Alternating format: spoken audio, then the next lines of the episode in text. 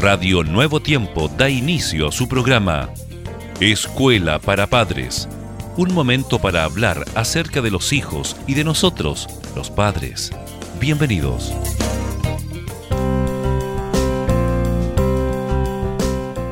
Una vez más, bienvenidos, bienvenidas a todos los queridos padres y madres que escuchan el programa de hoy. ¿Cómo está Jessica? es un gusto poder saludarte. Igualmente. Así también extender nuestro cariñoso saludo a toda nuestra querida audiencia. Germán, si es importante el diálogo en las relaciones interpersonales, ¿crees tú que es más importante la comunicación en la familia? Totalmente, totalmente de acuerdo a lo que tú estás señalando. Si bien es cierto, lo más sano es que podamos convivir sanamente en nuestro trabajo, vecindario u otro entorno.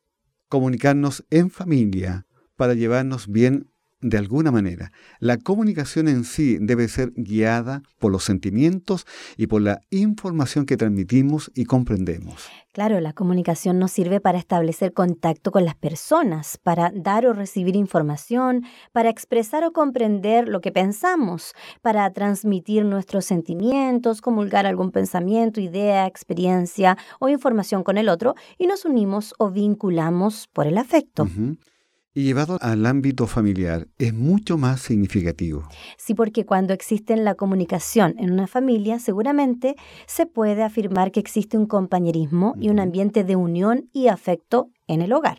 Una familia capaz de comunicarse, de contarse cualquier problema y de confiar unos en los otros, siempre es una familia fuerte y también unida. Las personas que se sientan escuchadas dentro de un grupo familiar son más seguras e independientes, a pesar de que acudan a sus padres a consultarles cuando tengan algún problema. La comunicación es la clave de las relaciones familiares duraderas. Es así, Germán. Habrá sobre todo un respeto mutuo y unos valores más asentados, sin embargo, al crear este clima de comunicación en la familia, debemos ayudar a los hijos para que con prácticas a través de los padres introduzcan mecanismos que faciliten la comunicación.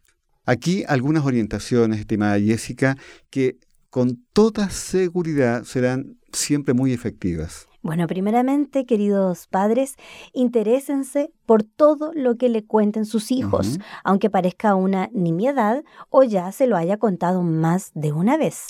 Por otro lado, Jessica, practique la escucha activa, es decir, mirar siempre a los ojos a la persona que le habla y asentir o hacer gestos para que vea que realmente le estamos prestando atención en todo.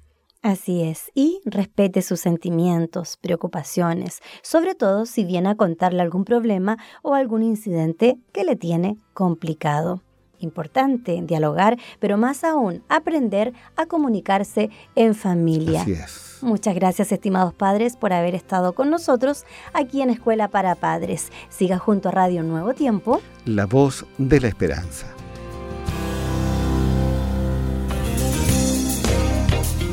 Gracias por sintonizar Escuela para Padres. Recuerda que Dios se interesa por tu familia y que pondrá a tu disposición toda la sabiduría necesaria para descubrir el camino apropiado que te permita transformar la teoría en una exitosa realidad. Escríbenos a escuela para padres nuevotiempo.cl. Radio Nuevo Tiempo, la voz de la esperanza, sembrando esperanza.